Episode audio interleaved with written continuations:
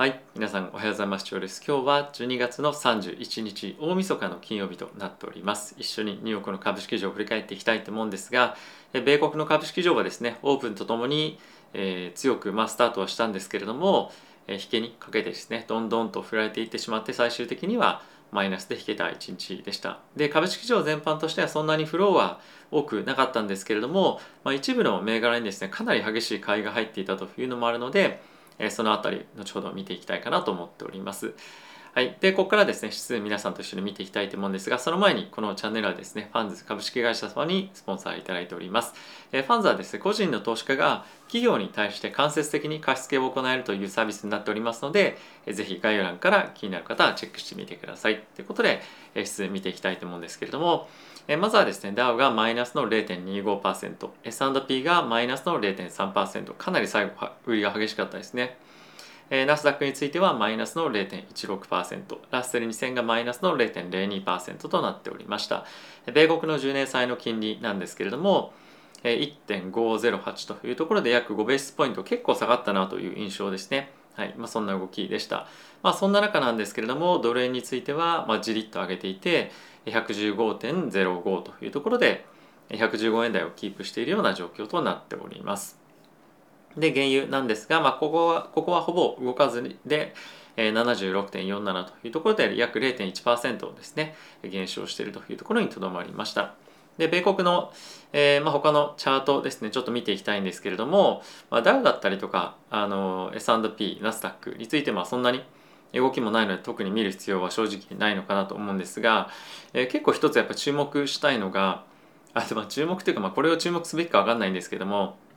えっと、C-Web ですね。あの中国のすみません、昨日3倍レバレッジと言ったんですが、2倍のレバレッジの、えー、テック関連の銘柄が入っている ETF ですね、がかなり大きく買いが入っていて、まあ20%ぐらい上昇していたんですよね。まあこの辺りはやはり来年に向けて、あのかなりやっぱ安くなってきてるだろうというところで、まあ一部の人たちが買ってるんじゃないかなと思っています。で、おそらくこれは個人の人たちが中心に買ってると思うんですよね。で、来年やっぱりその、今年フェッジファンドについてはかなり厳しい年だったこともあるので、まあ、こういったハイリスクな銘柄をまあ一部入れるとかっていうのはあるかもしれませんがおそらく銘柄の特性からもいって個人が買っていたりとかっていうのがまあ主になるんじゃないかなと思うので、まあ、年明けからさらにどんどん買いが入ってくるとかっていうよりもまだちょっと様子見が続くんじゃないかなと思いますしえプロの投資家の人として今買いたいタイミングかっていうとまあ、そうでも正直ちょっとないかなと思うのでこの辺りは慎重になった方がいいかなと僕は思っております。まあその後はですね他に例えばテスラだったりとか NVIDIA ちょっとあのこのボリュームを見てほしいんですけども NVIDIA だったりとかアプライドマテリアル、えー、Apple、Google、Microsoft、まあ、例えばファイザー、えー、モデルナ、バイオンテックもですねほぼみんなどんどんどんどん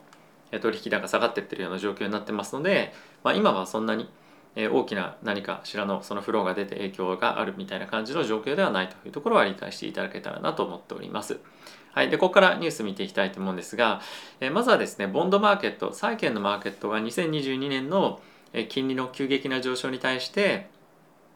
準備を今していますよということがニュースとしてなってました。で、これはですね、ほぼヘッジファンドの人たちはもうかなり進んでいると思うんですけれども、債券の空売りだったりとか、ポジションを、外す動きだったりとかっていうのはかなりですねあの進んでいて結構そのヘッジファンドにとっては、まあ、一つ大きくあの比重を偏せ寄せている偏らせている、ポジションの一つなんではないかなと思っております。で、まあ、その一方で現在ですね3回の利上げが2022年織り込まれてはいるんですがオミクロンだったりとか追加的な何かしらの変異株が出てきたことによってえ経済の回復が遅くなったりとか、まあ、あとはですねそのオミクロンとかの関連で雇用の回復がですね遅れるんじゃないかっていうふうにま言われているんですね。で、えー、来年2022年については毎月あたりのペースで40万人の、えー、雇用の増加っていうところが結構あの平均的に見込まれていて年間でいうと500万人ですね。でそれにもしかすると至らないんじゃないかみたいな不安感っていうのが、まあ、一部あると。でそれが現実のものとなった場合にはなかなかフェッドがですね FRB が利上げをしづらいような状況になるんじゃないかっていうようなまあ観測も一部あるので、まあ、この辺りは、えー、まあどうなるかっていうのは雇用の辺りは注目のポイントではあるんですけれども、まあ、とはいえ金利上がっていくよねっていうのはメインのシナリオかと思うので、まあ、この辺りの準備が非常に進んでいますよというところが記事となっていました。まあ、あとはですね先にちょっと個別株のニュースいくんですけれどもえテスラの、ま株価が今非常に上がってきてますよね。で、まあ、そんな中なんですけれども、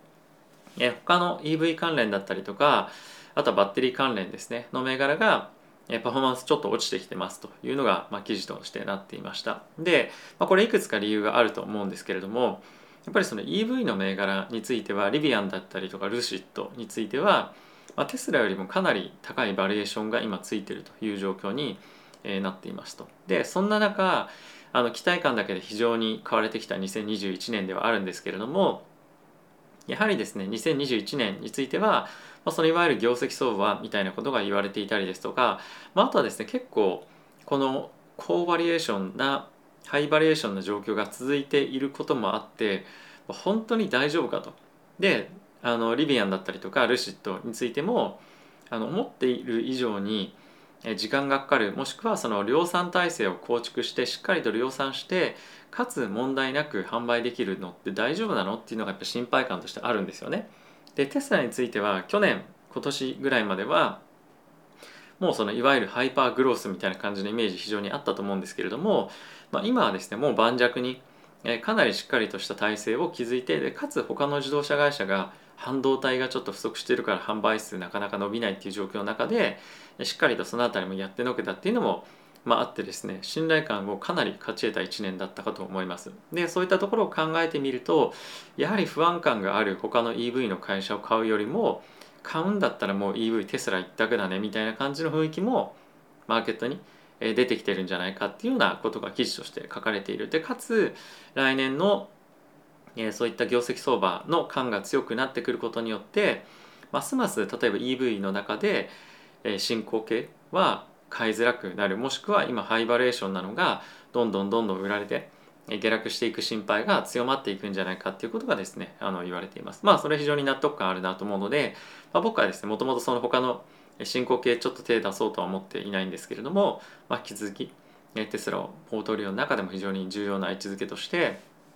持って継続していきたいかなと思っております。はい、でここからウォール・ストリート・ジャーナル見ていきたいと思うんですが、えー、まずはですね、えー、先ほどもちょっと触れたんですけれども、えー、2021年の、アメリカのですね労働市場について、少し、まあ、不安感っていうのが、出てきているとでさっきも言った通りその50万人あすみません40万人の、まあ、月平均の成長っていうのがですね、労働市場では、雇用増加っていうのが見込まれているんですが、まあ、それがオミクロンによってえ、特にあのこの12月どうなるかっていうのがですね今やっぱり注目の的となっているそうです。で、えーと、来週の金曜日ですね、え、雇用統計が出てきますし、え、水曜日にはですね来週のですよ。来週の水曜日には、えー、12月のタイミングの FOMC の議事録が出てきますので、え、そこでどのようなあの議論が行われているか、まあ、一番の注目としてはポートフォリオの縮小ですね。その FRB のポートフォリオの縮小。今後買った債券をどういうふうに処分していくのかもしくはしないのかとかですね。そういったところの議論がどんなことが行われていたのかっていうのが一番の焦点になってくると思うのでいきなり12月のまあそういった影響を受けて1月の第1週目から非常にボラティティ高い週が始まるんじゃないかなと思っております。でまあそんな中日本はですねちょっとあのスタートも遅いのであのどうなるかっていうのは非常に不安感あると思うんですけれども、え、ちょっと出遅れないようにこの辺りは気をつけていかないといけないかなと思いますし、まあ、結構ここでの動きがあの2022年の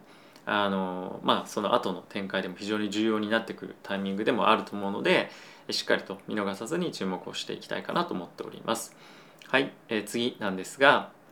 まあこれ連日いろんなところで報道がありますけれども、えー COVID-19、まあ、主にオミクロンですけれどものインパクトを受けてエアラインの会社がですねどんどんどんどんいろんなフライトをですねキャンセルしてますよと。で、え木曜日に至ってはですね1200ぐらいのフライトキャンセルをしていてでこれはその人が飛びたいよっていう人がいないんじゃなくて働く人がいないんですよね。でこれはただ単純にやっぱ COVID-19 コロナだから働きたくないっていうのとあとやっぱりその PCR の検査を受けれないっていうのもあの、まあ、一部あると。でこれっていうのはいくつか理由があって、えー、薬のその薬というか検査薬の開発が全然進んでないかったりとかあとはそのテストを受けるのにも結構その自宅で受けるテストっていうのはここ先増えてきてはいるんですが、まあ、そういったものが間に合ってないので病院に行って検査を受けなきゃいけないいけなければいけなかったりとかまたそういったのが結構需要もホリデーシーズンということも高まっていてテストを受けた後にまあ、そのあの返答がちゃんと来るのがなかなか時間通りに来なかったりとかっていうのがいろいろあるというふうなことが重なって、え、飛行機会社はですねなかなかフライトを飛ばせないような状況となっているそうです。で、えー、これもあってですねおそらくその結構いろんな賠償金みたいのが払わなければいけないような状況にも航空会社あると思うんですよね。なので、まあ、ここ最近リオープニングの非常に需要みたいのが高まっていて、まあ、結構株買ってる人もいますけれども、まあ、この辺りは結構注意した方がいいんじゃないかなと思ってます。あとはですね反発を狙ってちょっとさすがに安いでしょみたいな感じでリオープニング銘柄買ってる人も、まあ、多いかと思うんですが、まあ、本当コロナだったりとかそういったもののニュースっていうのは結構突発的に来るので結構ハイリスクな、えー、投資になると思うので、まあ、ある意味投機になると思うので、まあ、結構早めの利食いが必要になってくるような局面もあるかなと思うので、まあ、この辺り本当に気をつけた方が僕はいいかなと常々、えー、思っております。はい、あとはですねこれ今の話と少しつながるんですけれども、えーと、COVID-19 の PCR 検査が非常に、まあ、ショーテージ、まあ、不足してますよと。でこれはアメリカのその政府、まあ、FDA もそうですけれどもの、まあ、方針として結構その自宅でやるような簡易的なテストみたいなものの承認っていうのをそんなに頻繁にあの積極的にやってこなかったんですよね。でここ最近になってその辺りの需要をあの非常に強く感じて承認積極的にしているんですが、まあ、全く間に合ってないと。でバイデン大統領としてもその辺りの検査っていうのをしっかりとやっていくみたいな方針を出したにもかかわらず全く薬というか検査薬が、まま、あの間に合ってないというところで、まあ、今問題になっていますよと。やっぱりこの辺りがなかなかその行き届いていかないことによまあ、行き届いていかない状況が続くとやっぱりその働きに行くにでもですね検査を受けてないだったりとか、まあ、受けれないとかあと学校に行くにしても熱が出た後に、まあ、例えばこれ先生でも生徒だとも同じだと思うんですけれども PCR の検査を受けないと学校に戻れないみたいな感じの規則もいろんなところであったりとすると思うんですよねこれ学校以外でも。なのでやっぱ経済の回復速度だったりとかあとは雇用ですよね雇用のあの回復というところに対してもなかなかそのサポートになるような要因っていうのが今あんまりないのでこの辺りのそのテスト薬検査薬っていうののやはり早期申請だったりとか、まあ、拡散がですね非常に今望まれているような状況ですよというのが、まあ、記事としてなっていましたこれ結構非常に地味にあの聞いてくるポイントだと思うので、え重要かなと思っております。はい、で続いてブルーバーグニュースなんですがちょっと順番を考えて見ていきたいかなと思うんですが、えーと、まずはですねこちら見ていきたいと思います。えヘッジファンドは、まあ、なんとか2021年生き延びた人も、まあ、いましたねということではあったんですけれどもそこで生き延びれた人たちっていうのは何を投資してたっていうのかっていうのが、まあ、ここであの少し触れられています。でそれが先日もちょっと触れたんですけれどもプライベートインベストメント社員っていうふうに書いてますが上場している株だったり債券に対しての投資ではなくて上場前のいわゆる未上場への未上場株への投資というところが非常に良かったというふうにま言っています。でこれは、え力が非常にあるヘッジファンドがどんどんどんどん上場市場から、えまあ、抜けていってじゃないですけども、え逃げて資金を未上場株に入れて未上場株がまあ投資、まあ、その上場するタイミングでボーンと価格が一気に跳ね上がって売り抜けるみたいな感じが、まあ、2022年あ2021年ですね。なんとか勝てたファンドに対しては、まあ、そこが頑張ってくれたというふうに、まあ、あの記載がありました。でファンドによってはですねこの未上場の株に投資をできる割合っていうのが決まってるんですね。でこのダンローブさんっていう方でサードポイントっていうふうな会社で非常に有名な、えっと、アクティビストの投資家なんですけれども、まあ、彼らは3割未上場の株に入れることができたのでまあなんとか助かったと。確か、えっと、11月ぐらいの時点で、えっと、17%のリターンだったんですね。S&P より負けてますけれどもでそこまでいけたのもなんとか未上場株があったからいけたんだよねっていうことを、えー、まあ記載があるんですが、まあ、今後この展開がこの、まあ、戦略っていうのがですねさらに他のファンドにもどんどん広がっていくことによって未上場の株への資金の投入っていうのが、まあ、さらに高まるイコール、まあ、未上場の株っていうのは、まあ、今年も分かりましたけれどもやっぱり流動性も低いですし上場できないかもしれないですしやっぱりリスクが高いんですよね。でそういったハイリスクのところへの資金の流入っていうのが高まることによってあの、まあ、何か本当に危機的なものが起こったタイミングで一気にその、まあ、崩壊じゃないですけどもそういったバブル相場の一旦崩壊みたいなものが出てきたりとかあとはそういったところに対して投資をしている、まあ、富裕層も含めてですねいろんな企業が大きな痛手を負うんじゃないかっていうので、まあ、少し懸念が若干出てきてるかなと思います。でこれは2022年についても同じような傾向がですね続いていくと思うんですが、まあ、これがどんどんどんどん、えー、さらにこの傾向が高まってくることによって IPO 銘柄に投資をするうまみも全くなくなるでしょうしよりその個人投資家が儲けるっていうのが結構難しくなってくるのでなかなかその個別そうあの個別株への投資というよりも、まあ、よりインデックスの方がいいよねみたいな感じのあの流れにさらになってくるんじゃないかなと思うので、まあ、ますます個別株で勝つのが難しい相場にえなってくるんじゃないかなと思うので、まあ、そういう観点からもあの、まあ、よくそのどの銘柄を選ぶかだったりとかどうインデックス使っていくかっていうのは考えた方がいいかなと僕は思っております。はい、続いてなんですけれどもあとはですね、えーと、この香港のメディアが今非常に規制が強く高まっていますというニュースがあるんですが、まあ、これ香港だけじゃなくて、まあ、グローバルでこのような今傾向が強まっています。で今、えっと、ジャーナリストで約500人ぐらいがですねもう投獄されていてそれはあのいろんな報道をしたことによってですねで2021年単体で見ても中国では130人のジャーナリストが投獄されていますと。でこの傾向って本当にあの一部の例えば中国だったりとかぐらいしか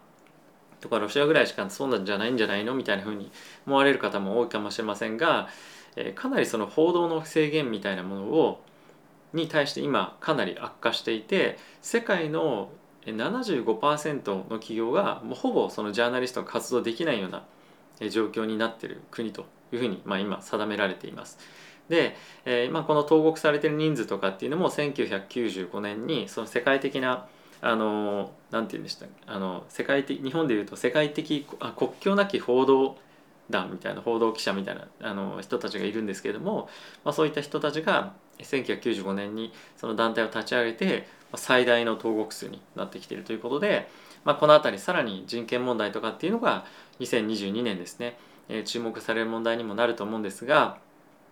まあ、この辺りのあのアメリカがどういうふうにこういったところに対して、まあ、ヨーロッパも含めてですね声を上げるかっていうところとあとは実際問題どう変化していけるかっていうことは、まあ、結構ですねあのなんだろう、うん、あの今のこういう状況で非常に重要な問題になったりもすると思うので、注目をしていきたいかなと思っております。はい、あとはですねさっきも少し触れたんですけれども、えー、中国の株が、まあ、昨日爆上がりしたと、えー、シーウェブなんかは18%ぐらいですかね上がりましたけれども、まあ、これが2008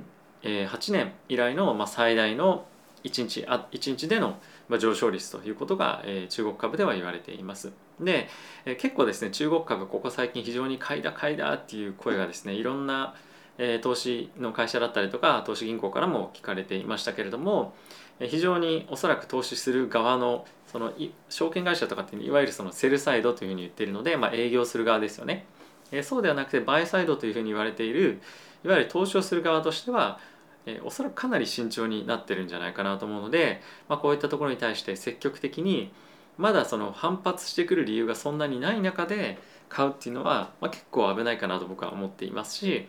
えー、あえてそこに行く必要あるかなっていうのは正直思うんですよね。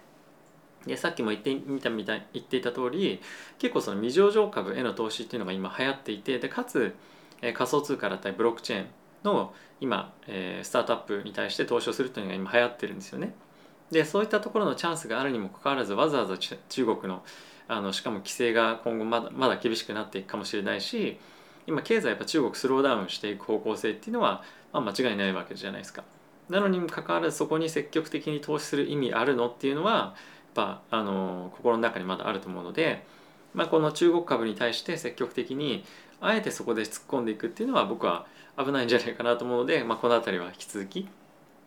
あのまあそんなにあの今のところはまだポピュラーな投資領域に、えー、ならないんじゃないかなとは、えー、思っております。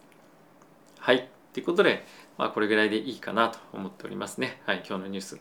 えー、まだまだ非常に流動性が低い状況ではあるんですけれども、えー、マーケットのあのそのセンチメントとしては、まあ、そんなに悪くないと思いますしまたやっぱ年明けですね。オミクロンだったりとかいろいろニュースありますがまずは第1週目 FOMC の、えー、議事録ミニッツ水曜日、まあ、日本時間でいうと木曜日になりますかね。だったりとか、まあ、あとは金曜日の雇用統計。この辺りを見て、えー、どうマーケットが